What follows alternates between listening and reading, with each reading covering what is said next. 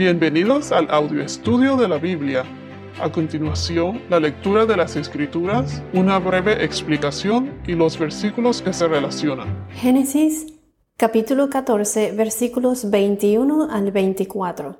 El rey de Sodoma dijo a Abraham, Dame las personas y toma para ti los bienes. Y Abraham dijo al rey de Sodoma, He jurado al Señor, Dios altísimo, Creador del cielo y de la tierra, que no tomaré ni un hilo, ni una correa de zapato, ni ninguna cosa suya, para que no diga, yo enriquecí a Abraham. Nada tomaré, excepto lo que los jóvenes han comido y la parte de los hombres que fueron conmigo. Aner, Escol y Manre. Ellos tomarán su parte. Bueno, ¿y qué es lo que hemos visto hasta ahora? Abraham se separó de su sobrino Lot porque no podían estar los dos en, las mismas tierras, debido a que tenían un montón de riquezas, su abundancia era enorme, especialmente después que eh, Abraham regresó de Egipto. Entonces, eh, estos dos se separaron. Abraham le dio a escoger eh, en, qué, a qué tierras él se iba a, él iba a habitar. Y Lot escogió las mejores tierras. Además de eso, Lot se fue acercando poco a poco a Sodoma. O sea, fue habitando cerca y cerca de Sodoma hasta que terminó viviendo en Sodoma, en esa tierra llena de perversión. Y después, ¿qué pasó? Pues los reyes de esos territorios no querían someterse a los otros reyes. Y Lot, por estar viviendo en Sodoma, terminó siendo, terminó siendo capturado junto con los demás. Entonces, ¿qué fue lo que pasó? Ahora en el capítulo 14, Abraham rescata a Lot. Él tiene aliados y fueron todos a rescatar a Lot. Él, Abraham y sus tres aliados contra todos esos otros reyes que ya habían dominado todos esos territorios. Dios estaba con ellos. Dios le dio la victoria a Abraham. Luego, después de la victoria, aquí es donde se introduce a Melquisedec.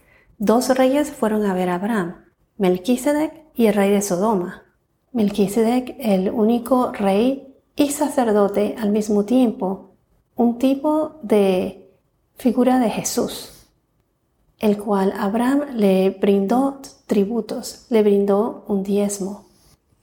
Aquí vemos también que por medio de Melquisedec, como el Señor es fiel, que nos mandó a Jesús, su primogénito Hijo, de la orden de Melquisedec, Jesús, Rey y sacerdote altísimo, que asimismo como Melquisedec le trajo el pan y el vino a Abraham, Jesús en su última cena también utilizó el pan y el vino como muestra y enseñanza de que Él, Jesús, es el pan, el pan de vida, y su sangre es el vino. Jesús es el Cordero de Dios, el máximo sacrificio. Él derramó su sangre por nosotros en la cruz para salvarnos de nuestros pecados. ¿Y ahora qué pasa con el rey de Sodoma? Que también fue a visitarlo. Aquí podemos ver que el rey de Sodoma le propone a Abraham que le diera a las personas y que Abraham se quedara con los bienes.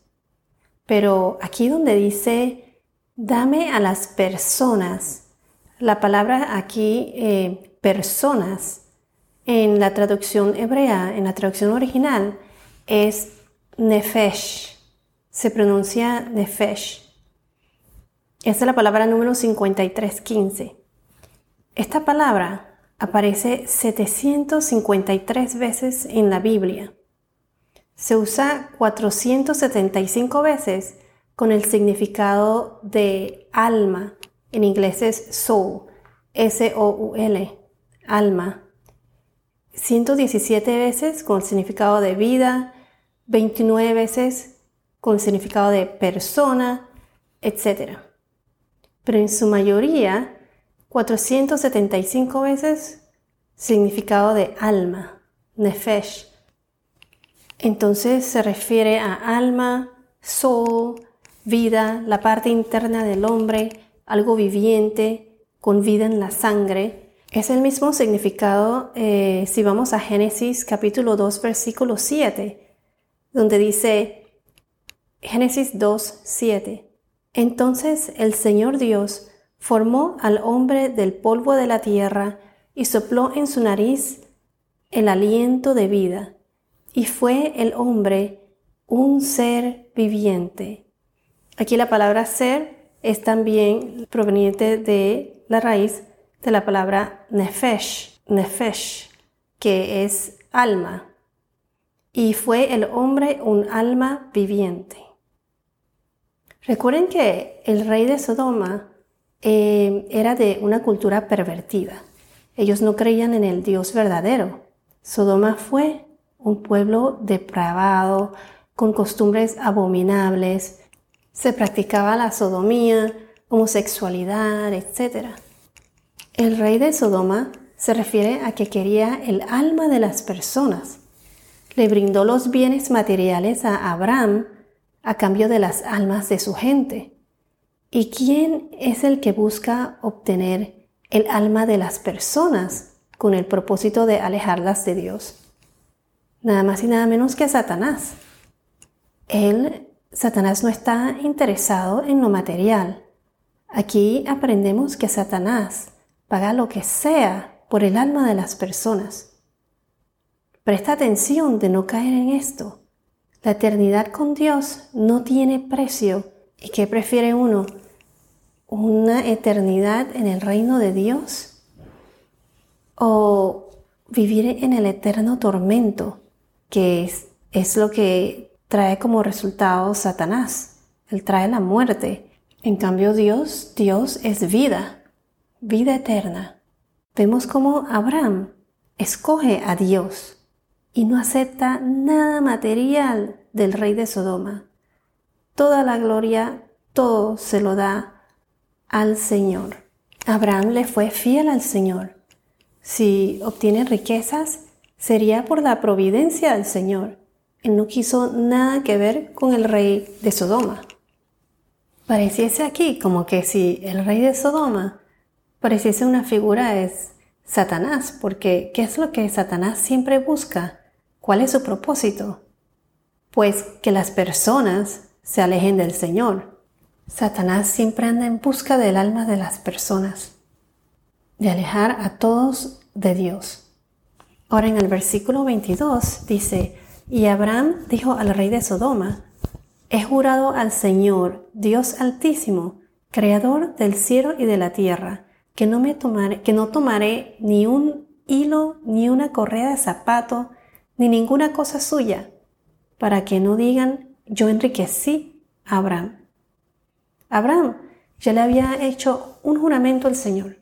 Él le prometió en Génesis capítulo 14, versículo 19, eh, cuando recibió la bendición de Melquisedec. Melquisedec fue el primer sacerdote que eh, bendició a Abraham.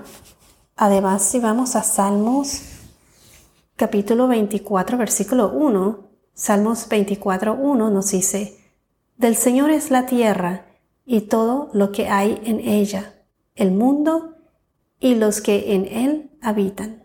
El rey de Sodoma me recuerda mucho a Satanás. El rey de Sodoma es eh, el que tienta a Abraham con sus bienes y riquezas a cambio del alma de las personas. Aquí queda claro que Abraham y Melquisedec adoraban al Dios altísimo, al Dios verdadero y vivo. Y esta vez Abraham no se dejó influenciar por el, por el ah, rey de Sodoma, no se dejó llevar por esas tentaciones, como lo fue cuando Abraham había estado en Egipto y había aceptado los bienes del faraón. Entonces, Ahora en Génesis 23, aquí donde dice, nada tomaré, en estas palabras, Abraham le dice en forma decidida, Abraham rechazó al rey de Sodoma. Aquí Abraham fue más fuerte que su sobrino Lot.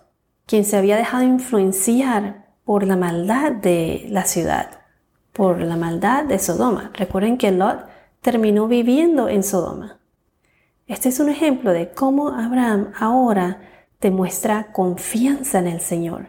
Él dependió de la providencia de Dios y no del hombre. Él decidió tener fe y confianza en la providencia del Señor, no lo que el mundo le podía ofrecer. Ahora en Génesis 14, versículo 24, eh, mencionan a Aner, Escol y Manre. Estos recuerden que eran los aliados de Abraham, que se unieron a Abraham para rescatar a Lot, como mencioné anteriormente. Abraham quería que la gente supiera que Dios había hecho a Abraham rico y si hubiese aceptado el regalo del rey de Sodoma, esto resultaría en que la gente se, la gente se enfocará más en el rey de Sodoma y Abraham y no en Dios, el que le dio la victoria a Abraham. Cuando la gente nos ve, ellos necesitan saber, necesitan ver lo que Dios ha logrado en nuestras vidas. Los hijos, por ejemplo, los hijos muchas veces observan el comportamiento de los padres y en la cultura de hoy es muy importante ser el ejemplo, dar el ejemplo y darles una buena fundación espiritual a los hijos. Si los hijos ven a sus padres ah, leyendo la Biblia, que ellos leen la Biblia, por ejemplo, o rezando diariamente, em, ese es un buen comienzo. En el mundo de hoy vivimos en una sociedad muy pervertida, lo que llaman la nueva normalidad, la nueva norma, en inglés, the new normal, eh, que en realidad no es la mayoría de las veces lo que agrada al Señor. Debemos poner como prioridad al Señor y no al Internet o a las redes sociales, a los celulares y todo eso. Pienso que la nueva generación corre peligro. Es tan fácil perderse eh, y todo comienza con una buena base familiar. Todo comienza en el núcleo de la familia. Abraham le fue fiel al Señor. Él le dio su, bueno, su victoria se la debió a Dios. Él confió en la pura providencia de Dios. Y ahora vemos en los próximos podcasts, eh, veremos el capítulo 15, en donde Dios le promete un hijo a Abraham y muchísimo más. Bueno, esto es todo por ahora. Que tengas un día muy bendecido y hasta la próxima.